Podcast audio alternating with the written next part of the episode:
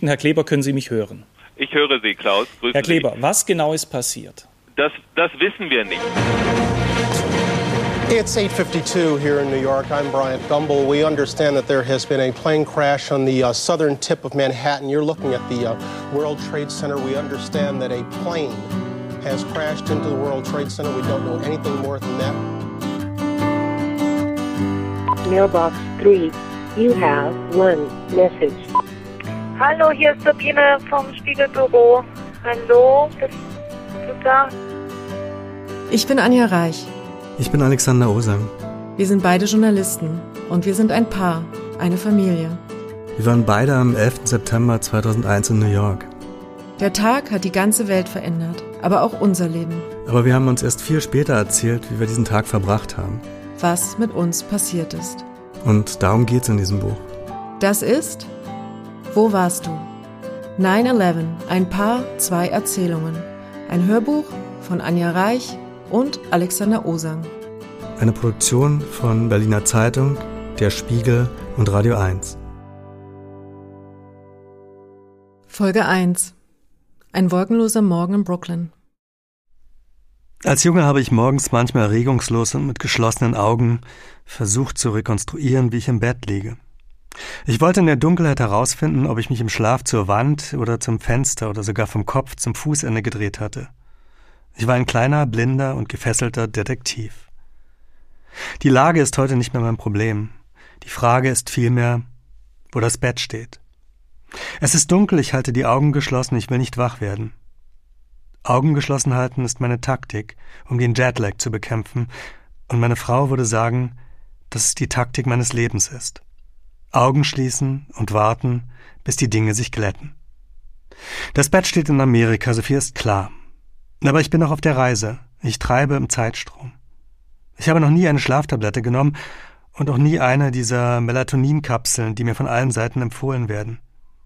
Ich war auf meinen Reisen in andere Zeitzonen nachts um vier im Hotelfernsehen uralte Sitcoms oder asiatische Tennisturniere gesehen, ohne ungeduldig zu werden oder gar panisch. Ich schwitze es aus wie ein Indianer. Ich öffne die Minibar. In den zwei Jahren, die wir in Amerika leben, bin ich bestimmt 20 Mal über den Atlantik geflogen. Ich schleppe die Zeit hinter mir her wie eine Eisenkugel. In Deutschland bin ich immer der letzte Gast an der Bar, in Amerika der erste im Bett. Das Bett steht in Amerika. Richtig. Ich bin seit anderthalb Tagen zurück in New York, aber ich bin noch nicht da. Ich lausche in die Dunkelheit hinein nach Anzeichen für die Zeit. Keine Vögel. Noch keine Vögel, aber das ist ein Rauschen ganz hinten, das von der Force Avenue kommen könnte oder vom Brooklyn Queens Expressway. Dort, wo die Stadt wach wird. Es könnte um vier sein. Es sind noch keine Flugzeuge zu hören. Die Route nach LaGuardia führt direkt über unseren Hinterhof. Meine Augen sind geschlossen, das Windspiel unserer Nachbarn Mike und Roxy klimpert leise. Ein Geräusch wie aus einem Horrorfilm. Der Sturm von gestern Abend wirkt wie ein Traum. Ich erinnere mich an den Regen, weil er mir zeigte, dass ich auf einem anderen Kontinent lief. Ein dichter, heftiger Regen, den es so zu Hause in Deutschland nicht gibt. Es fällt hier einfach viel mehr Wasser aus dem Himmel. Sie nennen es Rainstorm. Ich bin in den Regensturm gerannt gestern Abend. Es war natürlich keine gute Zeit zum Laufen, weil sie das Unwetter vorhergesagt hatten, und dann war ich auch gerade erst aus Deutschland zurückgekommen. Die Kinder hatten mich fast zwei Wochen nicht gesehen. Anja hatte das Abendessen so gut wie fertig, aber ich brauche die Kilometer. Ich will im November den New York Marathon rennen. Es ist eine Sucht. Ich muss. Normalerweise laufe ich die sechs Kilometer in einer knappen halben Stunde, aber als ich um halb acht um den Park herum war, regnete es so heftig, dass es mir beinahe die Kontaktlinsen aus den Augen spülte. Ich stellte mich unter einen der riesigen Bäume in Prospect Park. Als es anfing zu donnern, rannte ich dann doch weiter, weil ich nicht genau wusste, ob man bei Gewittern unter Bäumen stehen soll oder nicht. Ich habe das mal gelernt, aber vergessen. Ich habe fast alles vergessen, all die Formeln, die ich mal gelernt habe, all die Vokabeln und die Definitionen. Ich wusste mal, wie ein Emscher-Brunnen funktioniert und konnte die Hauptaufgabe des Sozialismus auf Russisch her sagen. Jedenfalls rannte ich dann weiter. Ich war klitschnass, als ich ankam, aber da war kein Mitgefühl in den Augen meiner Frau. Sie war mit den Kindern im Bad und sah die lange Treppe hinunter, an deren Fuß ich stand wie ein nasser Hund. Auf dem Küchentisch stand ein einsamer Teller. Mein Teller. Anja hat mir später gesagt, sie habe sich Sorgen gemacht, dass es anfing zu blitzen, aber ich glaube, sie war immer noch sauer, weil ich zehn Tage länger in Berlin geblieben bin und sie allein mit den Kindern nach New York zurückfliegen musste. Das Schuljahr fing an, aber ich wollte noch zwei Geschichten zu Ende recherchieren, die in Deutschland spielten. Eine handelte von Gregor Gysi, einem Ostberliner Sozialisten, der demnächst regierender Bürgermeister von Berlin werden will, die andere von Nadia Bunke, der uralten Mutter von Tamara Bunke, die einst mit Che Guevara im bolivianischen Dschungel starb, beim Versuch, die Revolution zu exportieren. Gysi und Che und die Weltrevolution, das sind immer noch meine Themen, obwohl ich jetzt schon fast zwei Jahre für den Spiegel in New York bin. Ich habe meine Familie vor zwölf Tagen nach Tegel gebracht und sie geküsst und zum Abschied gewunken, und dann bin ich zurück zu meinem Mietwagen gegangen. Ich war traurig, aber auch erleichtert, und ich glaube, meine Frau weiß, dass ich diese Erleichterung verspüre, und womöglich beneidet sie mich sogar darum. Ich war so lange weg, und dann renne ich gleich wieder los. Das denkt sie, darum geht's doch. Wir versuchen gemeinsam zu joggen, aber Anja läuft mir nicht schnell genug. Ich renne immer ein Stück vor und wieder zurück und hin und her, wie der Hase in Hase und Igel. Ich glaube einfach, dass es keine gute Idee ist, zusammenzulaufen als Ehepaar, vor allem wenn ein Ehepartner sich auf den Marathon vorbereitet und der andere reden will. Es gibt Dinge, die man nicht zusammen machen muss. Ich finde diese Paare, denen man ansieht, dass sie ihre Sportsachen zusammen eingekauft haben, noch irgendwie bedauernswert. Die Trucks auf der Force Avenue werden etwas lauter, es gibt immer noch keine Vögel und ich würde gern noch ein wenig schlafen. Früher habe ich vor dem Einschlafen an die schönsten Tore gedacht, die ich in letzter Zeit geschossen habe, aber seit wir in New York leben, spiele ich kein Fußball mehr. Ich laufe und laufen ist nur ein endloser Strom, der die Orte miteinander verbindet, an denen ich bin. Ich habe immer meine Laufschuhe dabei. Es war ein langer Sommer und ich bin die ganze Zeit gerannt. Immer gerannt. Sogar in Venedig, wo wir im Juli zu unserem fünften Hochzeitstag waren. Hakenschlagend über die Brücken in Wien, wo wir Freunde besuchten, über den Kies irgendwelcher Schlossparks, auf Usedom, wo wir Urlaub machten, um den kleinen Brandenburger See am Wochenendgrundstück meiner Eltern, wo wir den dritten Geburtstag meiner Tochter Mascha feierten. Und dann natürlich in Berlin. Vorgestern bin ich durch den Tiergarten gejoggt, bevor ich zum Flughafen fuhr. Gestern Abend rannte ich dann endlich wieder um den Prospect Park in Brooklyn, der abwechslungsreicher ist als sein Berliner Bruder, grüner und anspruchsvoller. Es ist die Strecke auf der Welt, die ich inzwischen am besten kenne.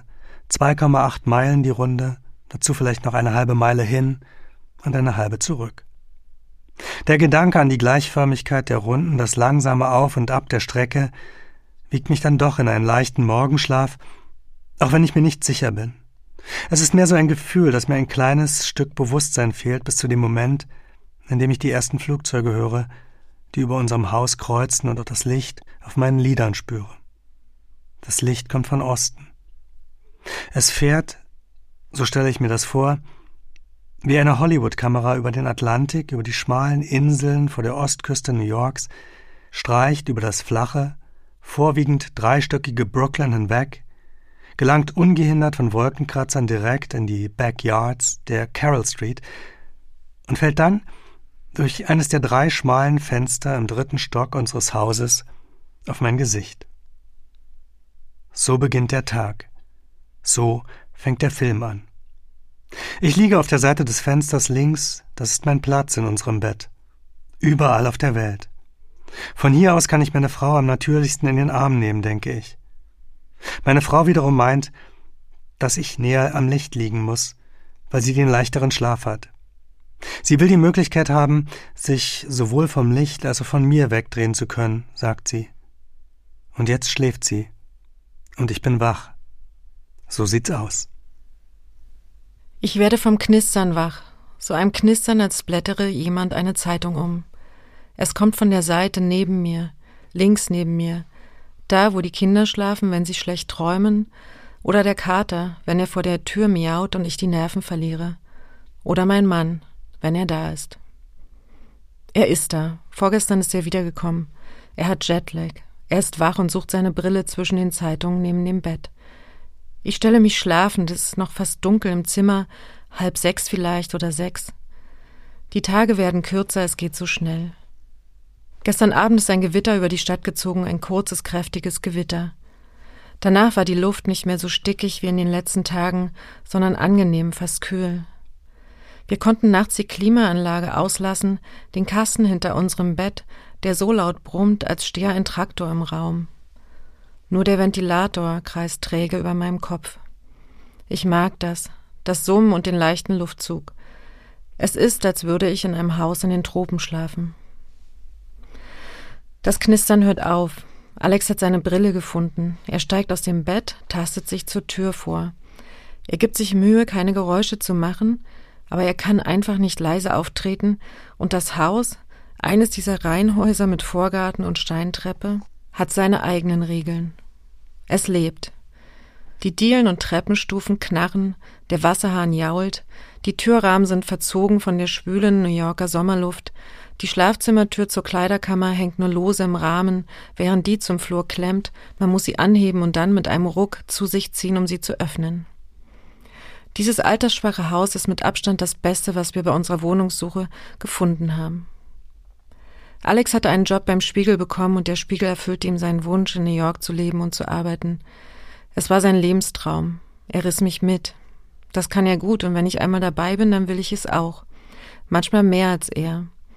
Als Alex in den Wochen vor unserem Umzug nachts aufschreckte aus Angst vor dem Neuen, vor der Ungewissheit, vor der Verantwortung, beruhigte ich ihn.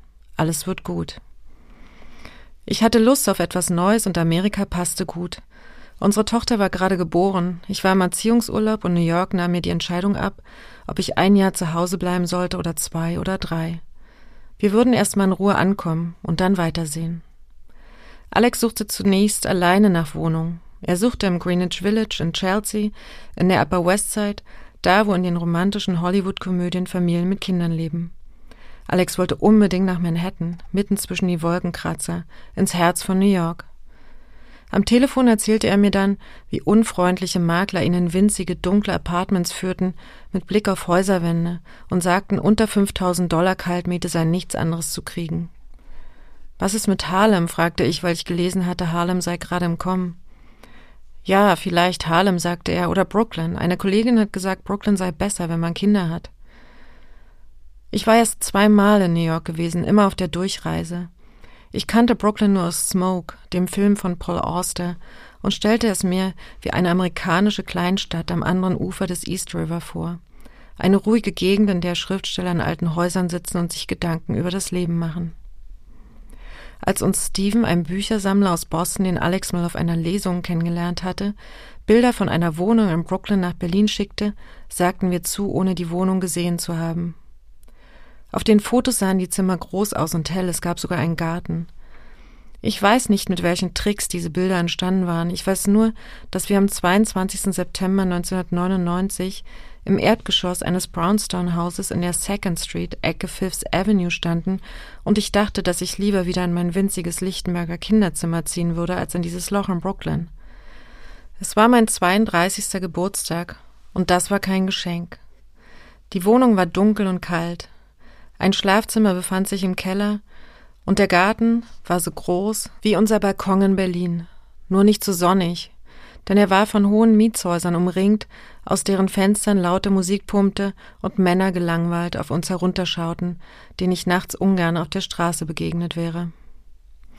Das Problem war, dass wir bereits zwei Monatsmieten als Kaution bezahlt hatten, weil der Büchersammler uns versichert hatte, die Wohnung sei sonst weg.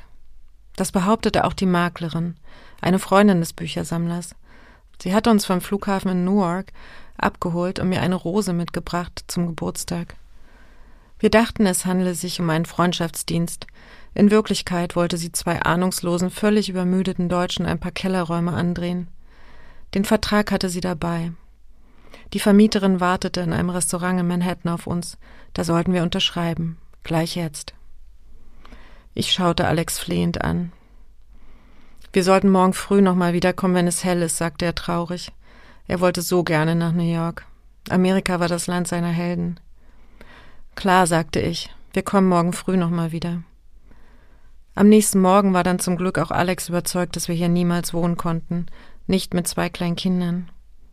Wir schrieben die Kaution ab und suchten weiter. Am letzten Tag vor unserer Abreise nach Berlin zeigte uns Tony, einer der Makler, die in der Seventh Avenue in Ladenbüros hinter winzigen Schreibtischen saßen, ein Haus in der Carroll Street. Es lag im Einzugsbezirk der Pierce 321, einer guten Grundschule, nur zwei Blocks vom Prospect Park entfernt. Es war groß und hell und nach hinten hatte es einen verwilderten Garten mit einem Maulbeerbaum und einer Schaukel für die Kinder. Wir sagten sofort zu. Und dann liefen wir durch die Septembersonne in den Park, setzten uns auf eine Bank, sahen Familien beim Ballspielen und Picknicken auf der Wiese zu, lehnten uns aneinander, und ich fühlte mich ruhig und sicher, dass uns dieses neue Leben hier schon gelingen würde. Zwei Jahre ist das her, fast auf den Tag genau. Ich liege still in meinem Bett und hoffe, dass der Schlaf zurückkommt, aber es sieht nicht so aus. Heute ist Dienstag, denke ich. Dienstag kommt die Straßenreinigung. Weiß Alex, dass er das Auto umparken muss? Wo steht das Auto? Wo ist der Autoschlüssel? Wird er daran denken, die Mülltonnen rauszustellen? Alex ist dran, so heißt das bei uns. Er weckt die Kinder, er macht Frühstück, er bringt Ferdinand zur Schule. Und zwischendurch parkt er das Auto um und stellt die Mülltonnen raus. Wir sind beide Nachtmenschen. Wir gehen spät ins Bett und schlafen morgens gerne länger. Und irgendwann in unserer Beziehung haben wir uns darauf geeinigt, uns mit dem Aufstehen abzuwechseln. Das klingt gut, klappt aber fast nie, weil Alex ständig unterwegs ist oder nachts schreiben oder sich von der Nachtschicht erholen muss. Dieser Morgen ist also eine Ausnahme, eine Chance für mich. Und die will ich nutzen. Über die Mülltonnen haben wir gestern Abend gesprochen. Über das Auto auch. Ich drehe mich auf die Seite. Wenn Alex erst einmal unten in der Küche ist, gibt es vielleicht noch eine Chance, weiter zu schlafen.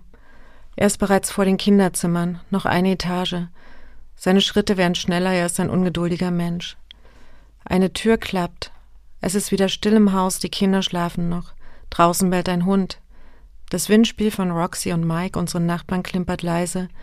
Der Ventilator summt. Irgendwo heult die Alarmanlage eines Autos. Ein Flugzeug auf dem Weg nach LaGuardia fliegt über unser Dach.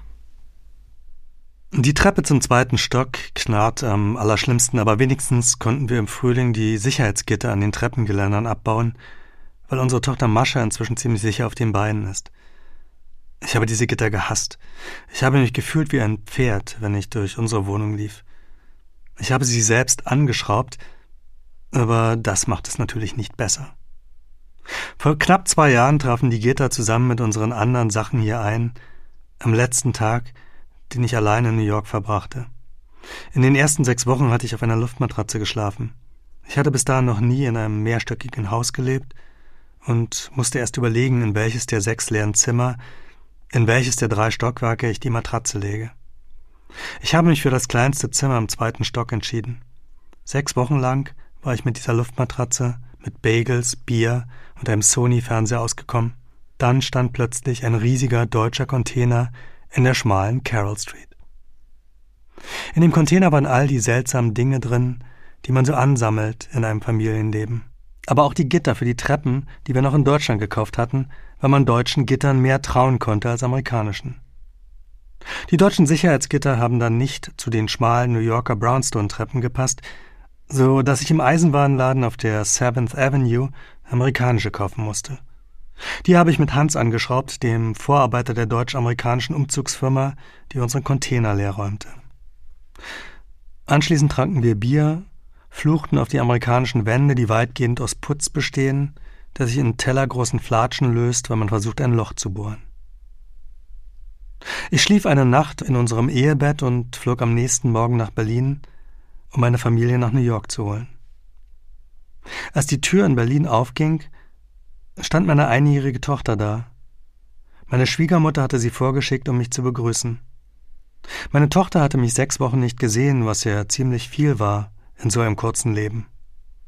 Irgendwann sagte sie Ma Pa Mappa. Zwei Silben, die mein Standing in dieser Familie ganz gut beschreiben. Ich wasche mir das Gesicht im Kinderbad im zweiten Stock, um meine Frau nicht zu stören. Die Leitung faucht. Morgens muss ja auch das Wasser immer erst geweckt werden. Es ist der Charme des Hauses, sagt Bill, der Vermieter. Es gibt keinen Tag, an dem ich nicht mit Wut an Bill denke. Besonders schlimm ist es an Tagen wie diesen, wenn ich aus Deutschland zurückkehre, aus Berlin mit seinen schönen, großen und preiswerten Wohnungen, in denen alles funktioniert. Es gibt Badewannen in Deutschland. Hier haben wir nur flache, rechteckige Tröge, in denen man nicht untertauchen kann. Anfangs gab es nicht einmal Stöpsel.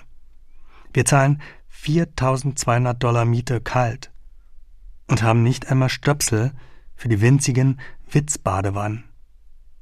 Bill hat mir einen Laden genannt, wo man Stöpsel kaufen kann. Es ist der Hardware-Store, in dem es auch die Treppengitter gibt, sowie die Ventile für unsere Heizkörper, die ächzen wie die Maschinen des Totenschiffes. Bill ist Rechtsanwalt in einer renommierten Wirtschaftskanzlei. Er wohnt in einem großen Haus auf Long Island, aber den Spülkasten im oberen Bad, der alle zwei Monate auseinanderfällt, repariert er jedes Mal mit Bindfaden. Ich weigere mich, die Klospülung für all das Geld, das wir bezahlen, selbst zu reparieren, obwohl ich einst den Beruf des Instandhaltungsmechanikers beim VEB Wasserwirtschaft und Abwasserbehandlung erlernt habe. Bill steht irgendwann wieder mit seinem verschossenen, steifen Rechtsanwalts-Trenchcoat vor der Tür, ein Bier in der einen Hand, ein Bindfaden in der anderen. Er knüpft den Faden, spült dreimal und sieht mich belustigt an, weil ich das nicht allein auf die Reihe kriege. Ich fühle mich wie ein Kind in diesen Momenten, aber egal. Ich warte darauf, dass er die Nerven verliert und irgendwann mit einem neuen Spülkasten vor der Tür steht. Es ist eine Schlacht zwischen unseren Nationen. Hier in Amerika wird alles erstmal geflickt. Sie werfen nichts weg. In den Vorgärten auf dem Land stapeln sich die rostigen Autos, aus denen man vielleicht noch einmal etwas machen kann, und wenn die Straße ein Loch hat, legt man erst einmal eine Metallplatte drauf. Die New Yorker Straßen sind gepflastert mit diesen Metallplatten. In Berlin reißen sie bei einem Loch die ganze Straße auf, da wird abgesperrt, aufgestemmt, der Unterboden erneuert und dann alles schön wieder aufgebaut. Deswegen laufen unsere deutschen Besucher, allen voran mein Vater und mein Schwager aus Kaulsdorf, durch unsere Wohnung wie der Welt-TÜV, klopfen die Wände ab, prüfen die Elektroleitungen, inspizieren den Keller und erklären immer wieder, das würde bei uns so nicht abgenommen werden. An Tagen wie diesen, an Tagen, an denen ich noch zwischen Europa und Amerika pendle, verstehe ich meinen Schwager aus Kaulsdorf ein bisschen. An Tagen wie diesen kommt mir mein Leben hier absurd vor. All der Müll, der Lärm und das ganze Geld. Wenn man mit dem Taxi vom JFK-Flughafen kommt, sieht New York aus wie eine verrumpelte russische Provinzstadt. Holzhäuschen, Maschendrahtzäune, Autowracks, Müllsäcke und Schnapsläden, die gesichert sind wie die Bank von England. Der Taxifahrer ist sauer, wenn man ihm den kürzesten Weg vorschreibt und am Ende nicht mindestens sechs Dollar Trinkgeld gibt, obwohl er versucht hat, einen zu bescheißen. Aber das geht vorbei. Wenn ich irgendwann in zwei oder drei Monaten nach Deutschland fliege, wird mir Berlin unglaublich leer vorkommen, bleich und leblos. Wenn man an einem Sonntagvormittag von Tegel mit dem Taxi in die Stadt fährt, sieht sie aus, als sei sie von einer Neutronenbombe getroffen worden. Es gibt breite Bürgersteige, aber keine Menschen und null Energie. Nur ab und zu sieht man einen Berliner Neutronenbomben-Zombie mit schlecht gelauntem Gesichtsausdruck unter tiefen grauen Wolken herumtaumeln. Es gibt kein Zurück mehr. Nie wieder. Ich hole mir die New York Times und die New York Post von der Türschwelle, mache die Kaffeemaschine an und setze mich an den Küchentisch. Auf der Post ist eine Tochter von Mick Jagger zu sehen, Elizabeth, die für die Fashion Week nach New York gekommen ist. Sie trägt einen Hut und macht die Stones-Lippen. Die Times zeigt vorn lauter Fotos von den Primary-Kandidaten der Demokratischen Partei. Heute wird in New York gewählt. Ich habe das Wahlsystem hier nie richtig begriffen. Es hat mich auch nie interessiert. Aber ich bin der Mann des Spiegel in New York. Von mir wird erwartet, dass ich mich mit diesen Dingen auskenne. Ich fühle mich oft überfordert von der Größe meiner Aufgabe. Es ist so ein riesiges Land, so ein bedeutsames Magazin. Manchmal ruft mich ein außenpolitischer Redakteur aus Hamburg an, morgens, wenn ich noch im Bett liege, es in Deutschland aber bereits Nachmittag ist und fragt, was halten Sie von der Sache in Cleveland? Sollten wir da was machen? Und ich habe keine Ahnung, was er überhaupt meint. Cleveland? Ich versuche in diesen Momenten keine Bettgeräusche zu machen und hoffe, dass mir meine Tochter nicht kreischend auf den Bauch springt Oder mein Sohn aus der zweiten Etage ruft, dass das Klopapier alle ist. Dann sage ich dem außenpolitischen Redakteur auf der anderen Seite des Atlantik, Cleveland? Ist natürlich interessant. Man muss mal sehen, wie sich das entwickelt. Lassen Sie uns doch morgen nochmal telefonieren. Es soll ein schöner Tag werden, sagt die Wetterseite der Times, nicht mehr so schwül wie gestern. 79 degrees Fahrenheit und sonnig. Die Küche ist bereits in dieses wundervolle New Yorker Spätsommerlicht getaucht, klar und kühl und scharf wie ein Pfefferminzbonbon. Crisp nennen sie das. Ein Skilicht, ein Winteralpenlicht. Die Kinder sehen mich überrascht an, wenn ich nach so langer Zeit wieder in ihrem Bett auftauche. Freudig, aber auch fremdelnd. Ich bin ein Besucher in ihrem Leben, ein gern gesehener Gast. Ich gebe ihnen die süßen Cornflakes, um die Fremdheit wegzuspülen. Zucker ist ihre Droge, ich bin ihr Dealer. Ich habe gestern im Keyfood Supermarkt an der Seventh Avenue Frosties gekauft, die Anja hasst. In Frosties steckt am meisten Zucker, aber ich war zwei Wochen weg. Ich lausche dem Gemurmel der Kinder, dem schlaftrunkenen Geschiebe und Gestreite. Sie reden Englisch miteinander, was mich stolz macht, obwohl das natürlich falsch ist. Sie sollten Deutsch reden, hier in unserem Haus sollten sie Deutsch sprechen. Wenn Mascha am Telefon mit ihren Großeltern Deutsch spricht, erinnert sie mich an Elvis Presley in Wooden Heart. Ferdinand spricht ohne Akzent, aber sein Wortschatz schrumpft. Er umschreibt bereits einfache Begriffe. Ich glaube, dass wir irgendwann zurückkehren und genieße meine englisch sprechenden Kinder vorbehaltlos. Sie beweisen mir, dass ich es aus der ostdeutschen Provinz herausgeschafft habe. Als wir im Juli in Berlin landeten, rief meine Tochter durchs ganze Flugzeug I didn't throw up, Daddy. Ich strahlte meinen Sitznachbarn stolz an. Meine Tochter hatte diesmal bei der Landung nicht gekotzt und konnte das mit wunderbarem Brooklyn-Akzent sagen. Die Kinder löffeln ihre zuckrigen Cornflakes, ihre Augen schauen gierig und leer in die Schalen wie Katzenaugen. Ich frage mich, was von solchen Morgen bleibt, was von mir als Vater bleibt, von all dem Zucker, den kleinen Scherzen, dem guten Willen. Meine Tochter trägt immer noch gern das rosa Koala-Bär-T-Shirt, das ich ihr von den Olympischen Spielen in Sydney mitgebracht habe, aber irgendwann wird es zu klein sein. Ich habe fast jede Erinnerung an gemeinsame Frühstücke mit meinen Eltern verloren, bis auf den Trick mit dem umgedrehten leeren Ei, den Geruch des Rasierwassers meines Vaters und den Blumenteller.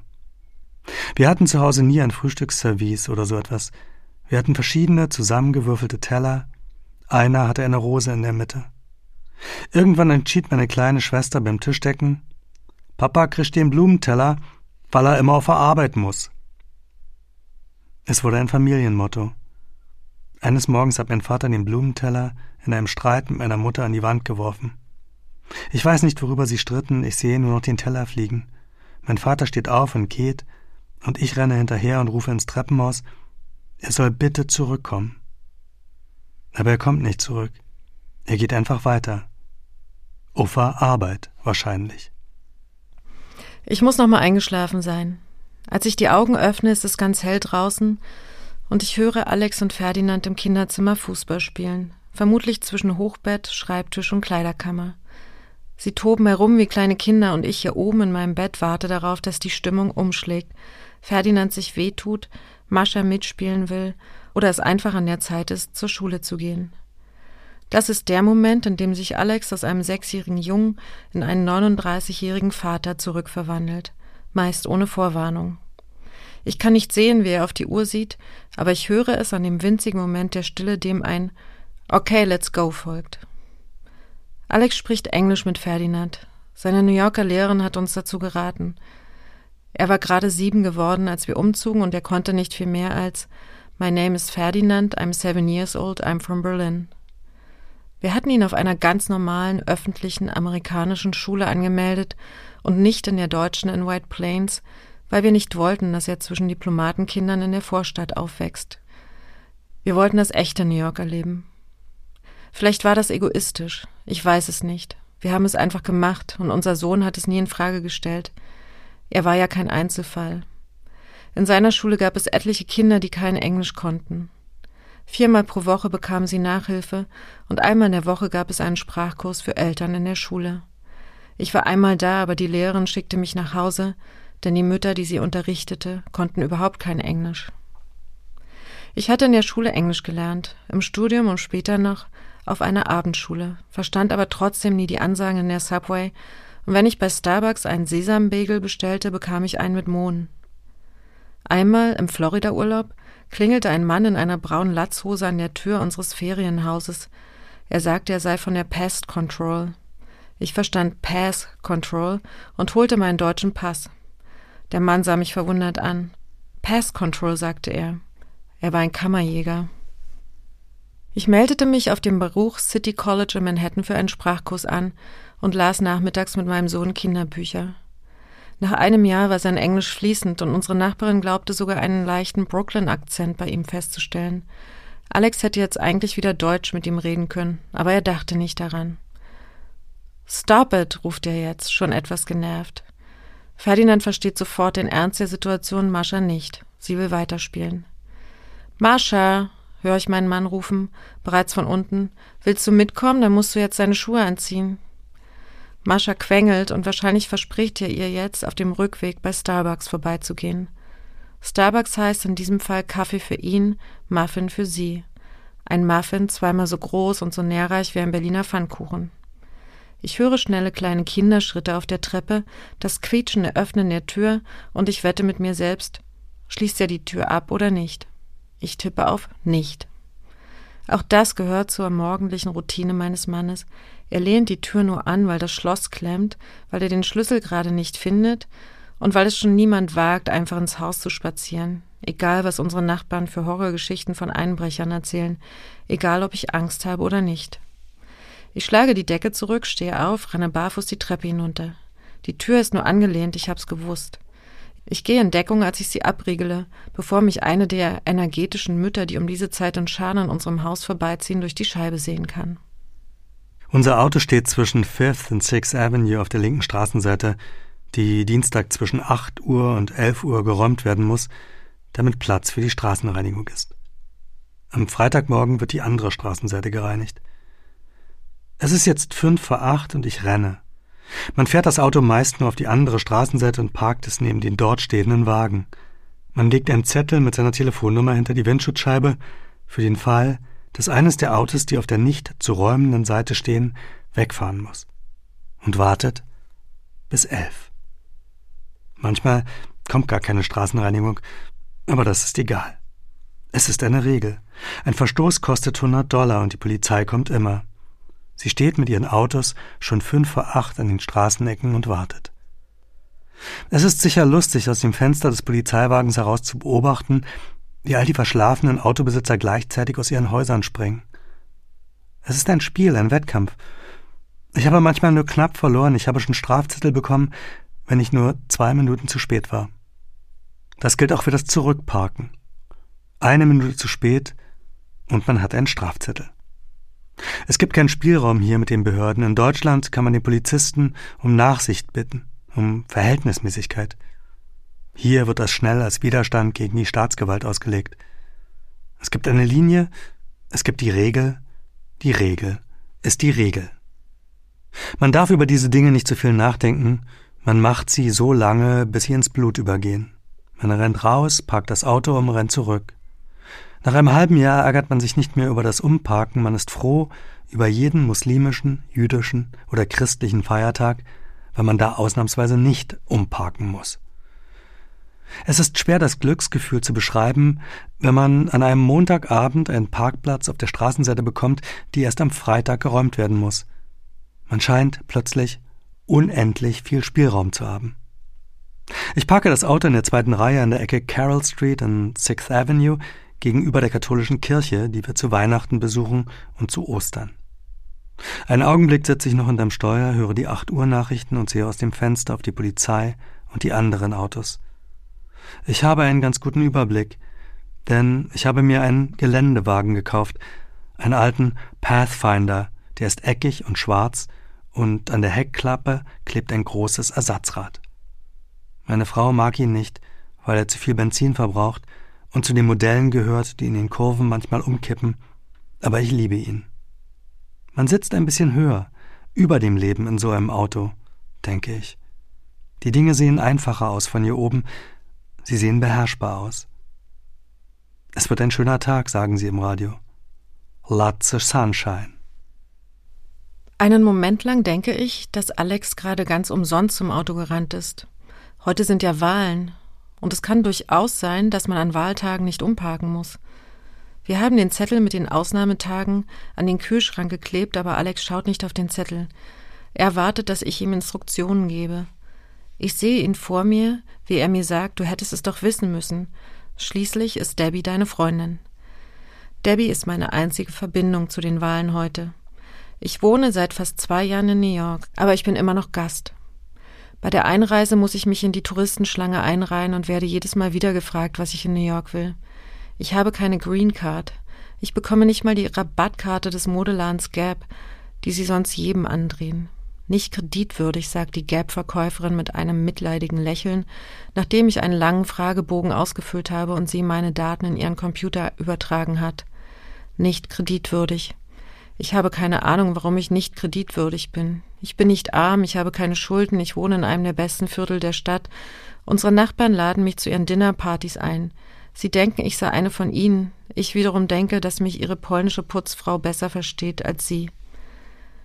Donna, die in Wirklichkeit Danuta heißt und in ihrer Heimat Krankenschwester gelernt hat, darf auch nicht wählen und hat vermutlich genauso wenig Ahnung wie ich, ob Mark Green oder Fernando Ferrer der bessere Bürgermeister für New York wären.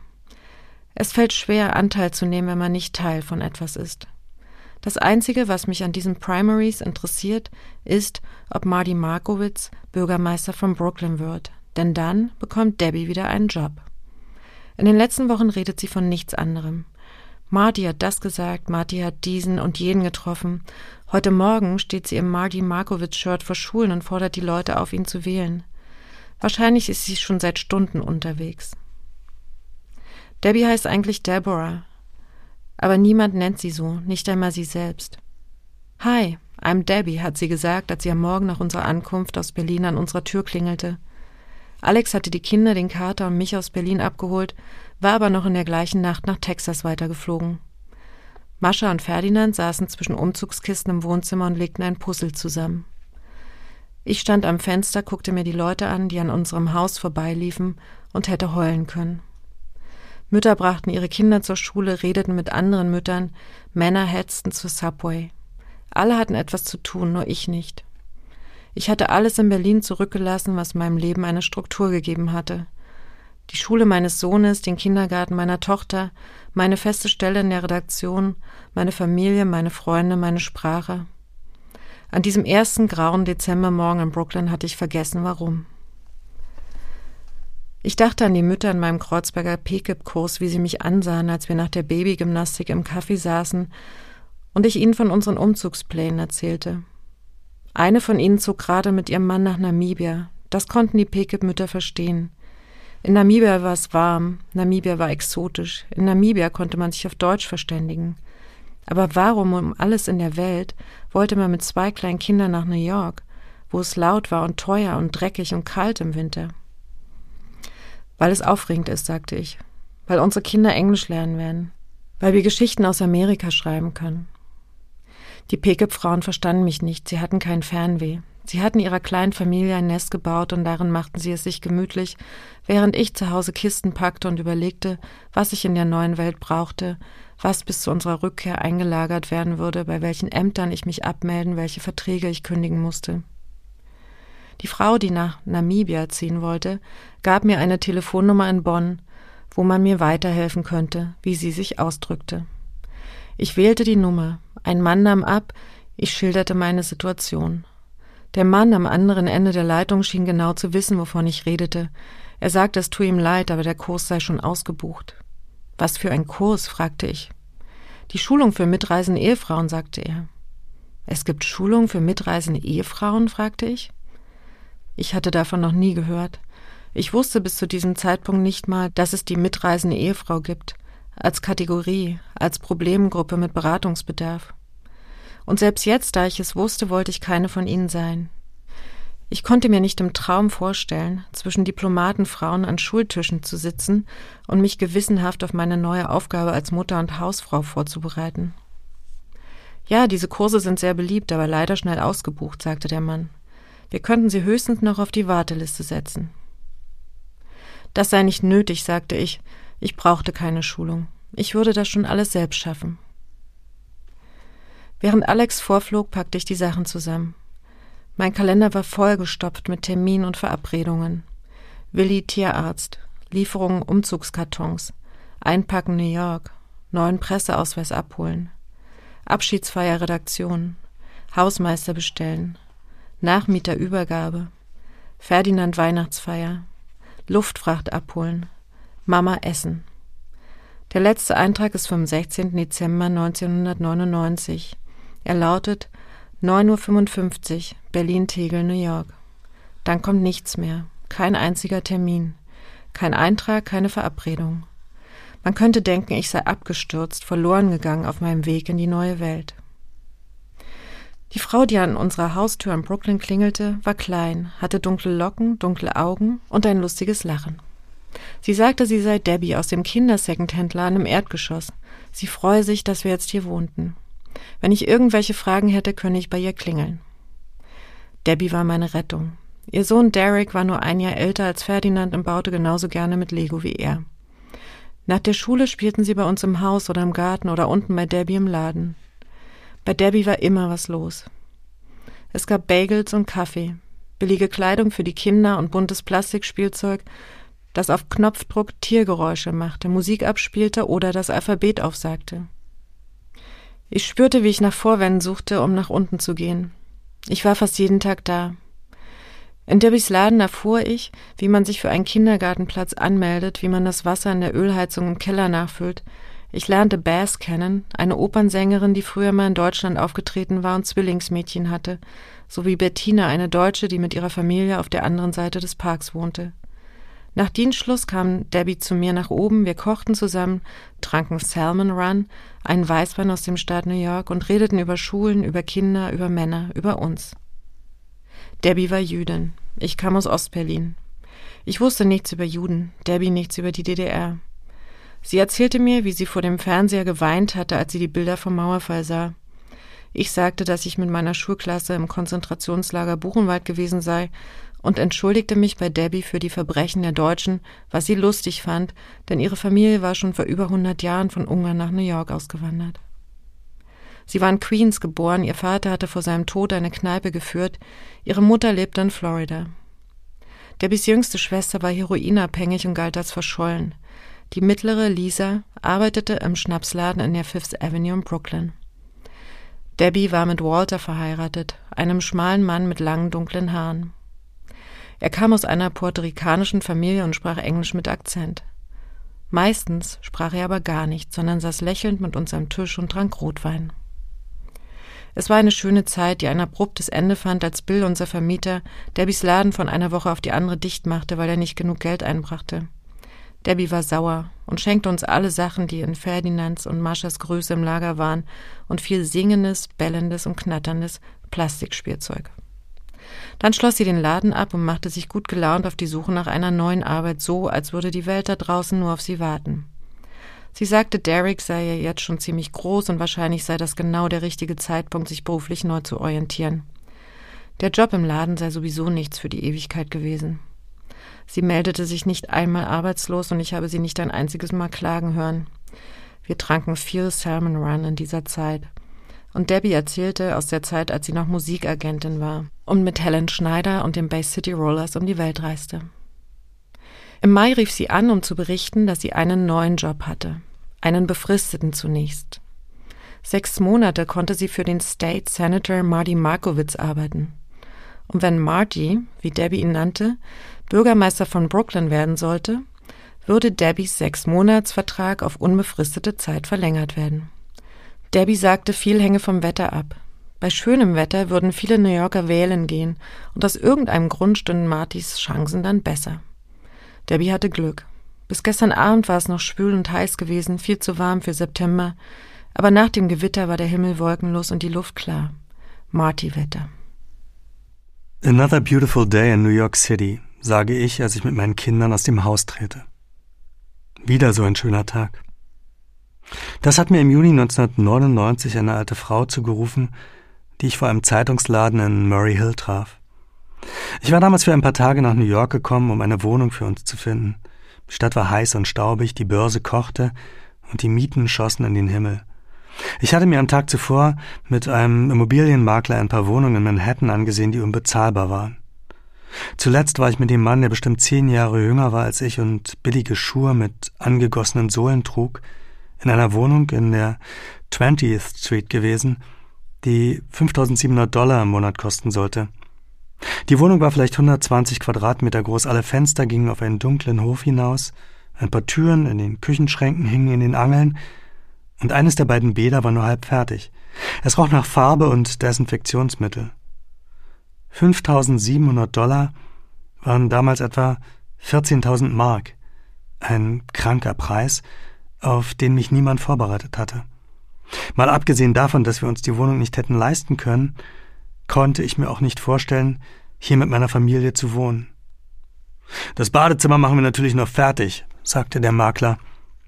Ich nickte und dachte daran, wie mich ein Kollegin aus dem Spiegelbüro vor den Versprechen der Makler gewarnt hatte.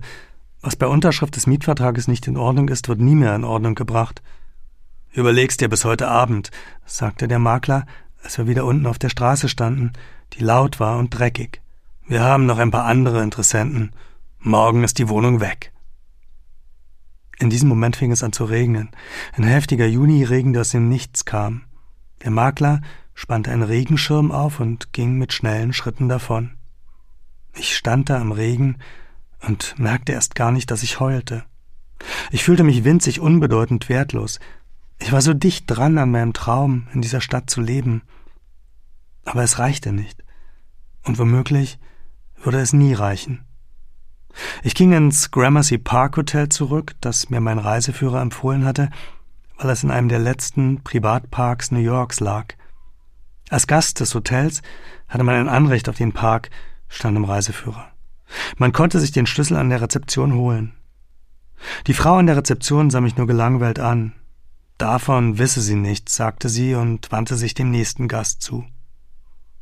Ich ging auf mein Hotelzimmer, das 200 Dollar die Nacht kostete, und sah aus dem schmalen Fenster in den halbdunklen Hofschacht.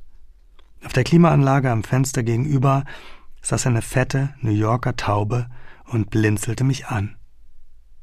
In diesem Moment ließ ich den Traum fast los. Am nächsten Morgen traf ich dann die alte, dicke Frau wie ein Engel. Sie strahlte mich an und rief Another beautiful day in New York City. Das trug mich durch den Morgen, den Tag, und ich habe es bis heute nicht vergessen. Man fühlt sich fast immer besser, wenn man hier auf die Straße tritt. Wildfremde Menschen loben deinen Mantel oder dein Kind oder das Wetter. Die Stadt nimmt einen mit, wenn man nach draußen geht. In Berlin ist es oft umgekehrt. Vielleicht ist das der Preis der schönen, großen, billigen Wohnungen, in denen alles perfekt funktioniert. Jedenfalls habe ich mir den Spruch gemerkt und rufe ihn meinen Kindern zu, wenn ich sie zur Schule bringe. Irgendwann in einem Pankower Altersheim vielleicht wird niemand mehr wissen, was ich damit eigentlich meine, wenn sie mich auf den Balkon schieben. Aber noch sprechen es die Kinder mit und noch stimmt es. Der Himmel ist hoch und hellblau, die Bäume sind voll mit sonnigem, leicht angestaubten Septembergrün. Der Schulbus, der vor der Privatschule auf der anderen Straßenseite steht, ist knallgelb. Die Schule ist rot. Unser Nachbar Terry hat sein Haus gerade blau angestrichen. Es sind Farben wie aus einem Kindertuschkasten. Die Straßen und die Bürgersteige summen. Es gibt Privatschulkinder, die mit schwarzen Limousinen gebracht werden. Die meisten Kinder aber laufen mit ihren Eltern zur Seventh Avenue, wo die PS 321 liegt, eine der besten öffentlichen Grundschulen der Stadt.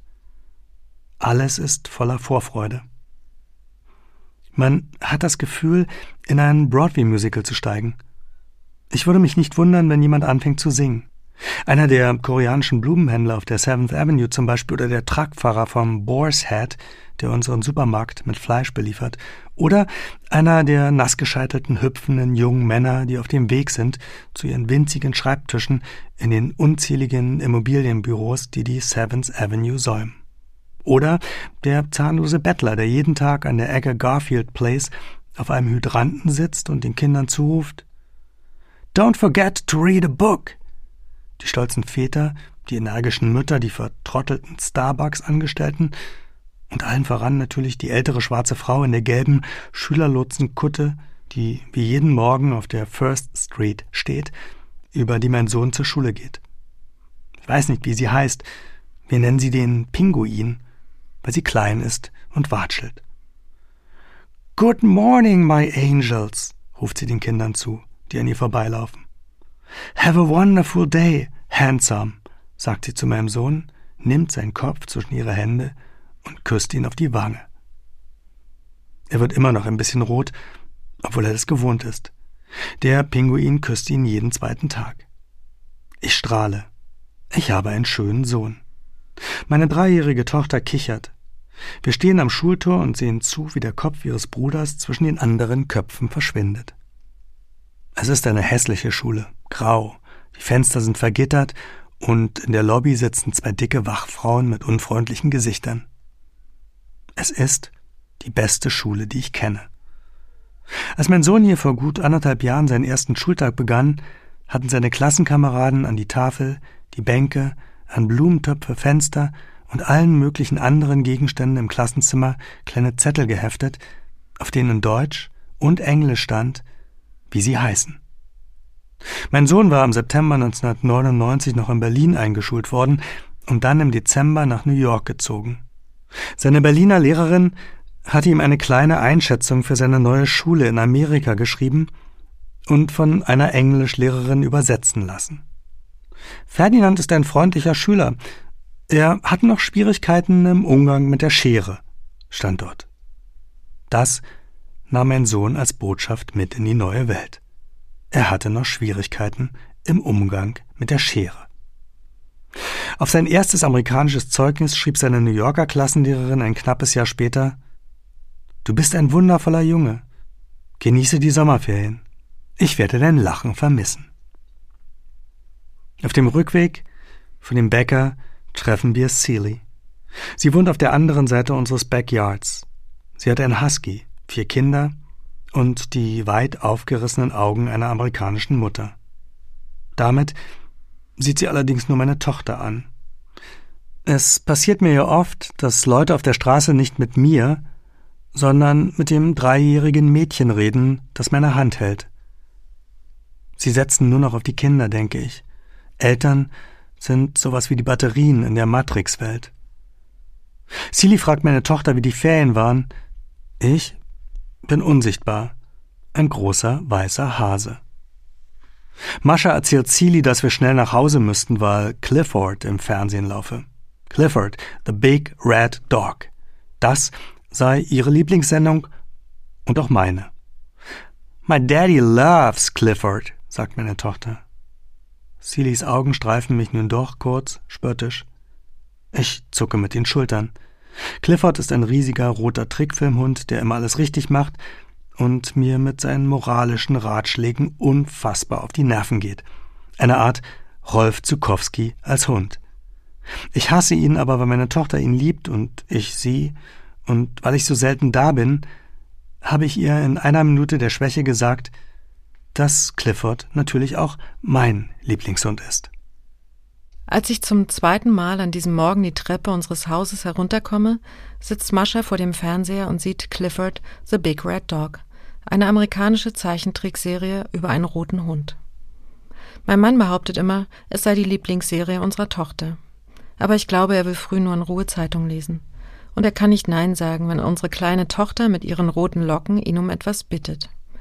Er ist ziemlich inkonsequent, was ihre Erziehung anbelangt, aber ich sage nichts. Er ist ja gerade erst wiedergekommen. Er ist New York-Korrespondent für den Spiegel, aber trotzdem ständig in der ganzen Welt unterwegs. Ich war ein wenig verspannt, als er wiederkam, erschöpft, ausgebrannt und glücklich seinen Koffer in den Flur stellte und die Kinder, die an ihm hochsprangen, umarmte. Irgendwann sah er über ihre Schultern zu mir, lächelte, kam auf mich zu, vergrub seinen Kopf in meinem Haar und gab mir einen Kuss. Schön wieder hier zu sein, sagte er, und ich sagte auch sowas in der Art. Wir sind beide Journalisten, wenn er so mit seinem Koffer in der Tür steht, erinnert er mich an das Leben, das ich nicht habe. Mein Erziehungsurlaub ist gerade abgelaufen. Wenn wir in Berlin geblieben wären, würde ich jetzt wieder in der Redaktion der Berliner Zeitung arbeiten, aber wir sind in New York. Mein letzter Text wurde vor einem halben Jahr veröffentlicht. Kurz darauf sagte mir mein Chefredakteur, ein Korrespondentenvertrag für New York sei nicht drin. Die Zeitung müsse sparen und die Stadt sei nicht interessant genug. Meine Arbeit in New York ist momentan eher ein Hobby, das ich mir leiste, um zu Hause nicht durchzudrehen. Ich liebe meine Kinder. Ich gehe mit ihnen in den Park, ich koche für sie, lese ihnen Geschichten im Bett vor und tröste sie, wenn sie traurig sind. Aber ich bin auch gerne bei mir, mache die Tür meines Arbeitszimmers hinter mir zu und versinke in den Geschichten, die ich schreibe. Je weniger ich das kann, desto mehr zerrt es an meinen Nerven, wenn die Kinder sich streiten, desto mehr langweilt es mich, mit meiner Tochter zehnmal hintereinander Old MacDonald had a farm zu singen. Wenn ich sie im Garten anschaukele, nehme ich mir ein Buch mit, auf dem Spielplatz lese ich Zeitung und fange mir strafende Blicke von New Yorker Müttern ein, die ihre Kinder nicht einen Moment aus den Augen lassen, ununterbrochen auf sie einreden und applaudieren, wenn ihnen etwas gelungen ist. Good job, great, do it again. Diese Mütter kommen mir manchmal vor, als hätten sie ihr vorheriges Leben, ihre Bildung, ihre Freunde, die Liebe zu ihrem Mann abgeschaltet. Sie arbeiten nicht, gehen abends nie weg. Sie haben jetzt Kinder, das ist ihre Aufgabe, ihr neuer Ganztagsjob. Die New Yorkerin, die nach der Geburt ihrer Kinder wieder arbeiten, sind das andere Extrem. Sechs Wochen nach der Entbindung ziehen sie ihr Businesskostüm an und überlassen die Erziehung ihrer Kinder Nannies, die jeden Morgen aus der Bronx oder dem tiefsten Brooklyn anreisen und ihre eigenen Kinder in der Zeit Nachbarn oder Familienmitgliedern überlassen. Manche der Nannies haben ihre Kinder auch in ihrer Heimat bei Verwandten zurückgelassen, um in New York Geld zu verdienen. Es hat eine Weile gedauert, bis ich begriffen habe, warum so viele müde schwarze Frauen weiße Kinder in teuren McLaurin-Buggies über die Seventh Avenue schieben. Neben den Supermarktverkäufern sind die Nannies fast die einzigen Schwarzen in unserem Viertel. Die meisten leben illegal in New York. Sie sind dafür da, die Kinder zu füttern, zu wickeln und sie zu Beschäftigungsprogrammen zu kutschieren. Thronen für Kleinkinder, Kinderyoga, musikalische Früherziehung. Debbie hatte mir auch mal eine Nanny vermittelt, ein paar Monate nach unserem Umzug. Eine junge Frau von einer karibischen Insel. Aber mich überzeugte das Nanny-Prinzip nicht. Ich finde, dass es Kindern gut tut, mit anderen Kindern zusammen zu sein. Und ich kann mir nicht vorstellen, zu Hause zu arbeiten und durch die Tür Maschas kleine Stimme zu hören, ihr Lachen, ihr Weinen. Ich hätte ständig das Bedürfnis, zu ihr zu gehen und würde keine einzige Zeile aufs Papier kriegen. Eine Nachbarin schlug vor, ich könne es ja auch mal bei Sunflower probieren. Sunflower ist ein Kindergarten, der sich in einem Erdgeschoss in Carroll Gardens befindet und von russischen Frauen betrieben wird, die auch dort wohnen. Morgens, bevor die Kinder kommen, klappen Nina und Oksana ihre Sofas zusammen und verwandeln ihre Schlafzimmer in Spielräume. Nachmittags kommen Oksanas Kinder von der Schule und manchmal sitzt auch ihr Mann mit am Tisch. Ein kräftiger Russe, der mit den Kindern im Winter einen Schneemann gebaut hat, groß und stark wie ein sibirischer Braunbär. Mascha gefällt es bei Nina und Oksana. Es ist nur ein bisschen weit weg und Mascha muss dort immer drei Stunden Mittagsschlaf halten, weil Nina und Oksana gern ihre Ruhe haben. Sie studieren nebenbei. Wenn ich Mascha abhole, bleibe ich manchmal noch ein bisschen und unterhalte mich mit ihnen. Ich fühle mich wohl bei den russischen Frauen. Sie sind eher so wie ich. Sie wollen was vom Leben. Sie versuchen das Angenehme mit dem Nützlichen zu verbinden. Sie verhalten sich nicht wie die New Yorker Mütter, die nur noch für ihre Kinder da sind, Playdates organisieren, Bücher über die besten Kindergärten studieren, auf Spielplätzen durch den Buddelkasten kriechen und ihren Töchtern und Söhnen unentwegt zurufen, nicht so hoch zu klettern, nicht zu wild zu schaukeln, keinen Sand in den Mund zu stecken und nicht über andere Kinder zu stolpern. Watch out sind die zwei Wörter, die ich am häufigsten in meinem New Yorker Alltagsleben hörte. Und manchmal habe ich das Gefühl, schon selber viel ängstlicher zu sein als damals in Berlin. Mascha setzt sich auf den Fußboden im Wohnzimmer. Ich schalte Channel 13 an, wo Clifford bereits angefangen hat, nehme mir die Kaffeetasse und die Times und setze mich dazu. Im Wissenschaftsteil steht, dass die Haiangriffe an der amerikanischen Ostküste im vorigen Jahr dramatisch gestiegen sind. Auch in den letzten beiden Wochen sind im Atlantik schon wieder zwei Menschen totgebissen worden. Ein zehnjähriger Junge in Florida und ein 28-jähriger Mann in North Carolina. Es gibt Säulendiagramme, die beweisen, dass die Haie an die amerikanische Küste zurückkommen wie die Wölfe nach Brandenburg. Haie faszinieren mich, seit ich ein Kind war. Es lag an Flipper und am zweiten Band von Orania Tierreich. Als Junge habe ich mir manchmal vorgestellt, dass jemand ein Hai in dem kleinen See, der ans Wochenendgrundstück meiner Eltern grenzte, ausgesetzt hat. Ich schwamm durch den See und dachte an den Hai, der dort unter mir im trüben, grünen Wasser kreiste. Ein Süßwasserhai. Es gibt ein dreispaltiges Bild von einem Bull Shark in der New York Times. Das sind die schlimmsten, wie ich weiß, weil sie im Gegensatz zu den anderen Haien Menschenfleisch mögen. Im Fernsehen berät Clifford seinen Freund T-Bone, eine begriffsstutzige Bulldogge. Ich schwimme mit den Haien, als Anja die Treppe zu uns herabsteigt. Es ist eine lange Treppe und ich bilde mir ein, dass sich die Anspannung der letzten beiden Wochen, der Ärger von gestern Abend, als ich wegrannte und sie wartete, langsam löst während meine Frau die Treppe herunterläuft und uns ansieht, den Fernseher, die Wissenschaftsseite mit den Haien, mich, Mascha, Clifford, den großen roten Hund. Als sie unten bei uns ist, sagt sie Eure Lieblingssendung, was? lächelt leicht und ich weiß, dass alles gut wird. Wir haben morgens oft Schwierigkeiten, einen Rhythmus zu finden, weil ich meiner Frau zu viel Energie habe und sie mir zu wenig. Sie sagt, es liege am Blutdruck, was mich ärgert, weil es mir unterstellt, ich hätte zu hohen. Dabei ist meiner völlig okay. Ich habe einen vorbildlichen Blutdruck. Ihrer ist zu niedrig. Ich muss morgens meine gute Laune verstecken, bis das Blut meiner Frau den richtigen Druck hat. Das ist nicht einfach und führt manchmal dazu, dass ich schlechte Laune habe, wenn meine Frau endlich in Schwung kommt. In ganz dunklen Stunden glaube ich, sie braucht meine schlechte Laune, um selbst gut zu bekommen.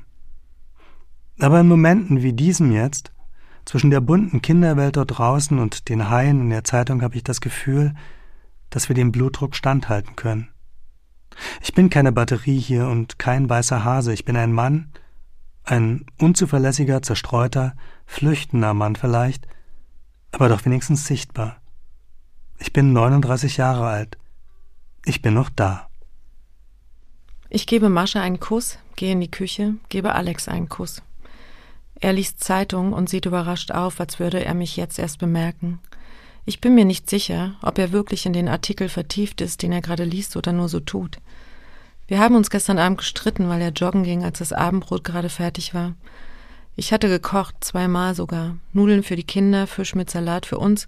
Und genau in dem Moment, als alles fertig war, lief er in seiner Tonhose die Treppe herunter. Nur ganz kurz rief er mir zu, bevor die Haustür hinter ihm zufiel. Nur ganz kurz war eine halbe Stunde plus zehn Minuten duschen. Da war das Essen kalt. Morning, sagt Alex und strahlt mich an und ich muss lachen. Ich würde ihn gerne ein bisschen um mich werben lassen, aber ich kann nicht. Er hat dieses unschuldige, jungenhafte Lachen, mit dem er mich rumkriegt. Morgen, sage ich und gehe hinter den Tresen, um mir Kaffee zu machen, den guten alten Jakobskaffee, den wir uns aus Deutschland mitbringen lassen, weil mir der amerikanische zu bitter ist. Kaffee, Schokolade, Amex, Mückenspray, sage ich, wenn unser Besuch aus Deutschland fragt, was wir brauchen. Ich bekomme gerne Besuch. Für mich ist es eine willkommene Abwechslung in meinem Mutter-Kind-Alltag und wenn es mir die Zeit erlaubt, begleite ich unsere Gäste nach Brooklyn Heights, nach Chinatown, Little Italy und Soho, zur Freiheitsstatue, aufs Empire State Building oder aufs World Trade Center. Ich habe fast alle Broadway-Musicals gesehen. Ich bin Mitglied im Aquarium von Coney Island und weiß, dass man vor zwei Uhr kommen sollte, um die Haifischfütterung nicht zu verpassen. Mafia-Interessierte schicke ich an die Kreuzung in Brooklyn, wo Al Capone angeschossen wurde, und erzähle die Geschichte seiner Todesumstände. Alex ist der Besuch manchmal zu viel. Er muss für ihn sein Arbeitszimmer räumen und zum Schreiben ins Spiegelbüro nach Manhattan fahren, in ein kleines dunkles Zimmer auf einer Etage, auf der sonst nur Anwälte sitzen. Er ist nicht der Typ, der morgens mit Aktenkoffer in die Stadt fährt. Er verzieht sich lieber in sein Zimmer in der obersten Etage unseres Hauses und kommt runter, wenn er Hunger hat oder mit Ferdinand im Garten Fußball spielen will. Zum Schreiben braucht er Kaffee, eine knappe Deadline und einen Film, der ihn in Stimmung bringt. Deshalb verbindet er einen Besuch im Büro oft mit einem im Kino am Times Square. Ich merke das daran, dass sein Handy zwei Stunden aus ist, oft aber auch erst dann, wenn wir abends zusammen ins Kino gehen wollen und überlegen, welchen Film wir uns ansehen. Er kann mich nicht angucken, wenn er mir scheinbar beiläufig gesteht, dass er den Film, den ich gerne sehen würde, schon gesehen hat. Wann hast du den denn schon wieder gesehen? sage ich. Ist schon eine Weile her, sagt er, da warst du gerade mit deiner Freundin unterwegs, glaube ich. Aber du weißt doch, dass ich den Film auch sehen wollte. Wenn du willst, gucke ich ihn nochmal mit dir. Ach, das ist doch total blöd. Du kennst ja dann schon alles. Es kommt selten vor, dass Alex einen Film zweimal sieht. Er hat unser Gespräch bereits in Gedanken durchgespielt und immer ein paar Alternativvorschläge parat, Filme, die mir angeblich sowieso viel besser gefallen würden als der, den er schon gesehen hat. Er ist ein Spieler, er weiß, dass ich nicht lange sauer auf ihn sein kann. Ich setze mich zu ihm an den Küchentisch. Er liest den Wissenschaftsteil der New York Times. Auf dem Cover ist ein riesiger Hai zu sehen. Bullshark, sagt er, und nach einer Weile Florida und schließlich unfassbar. Was ist unfassbar, frage ich.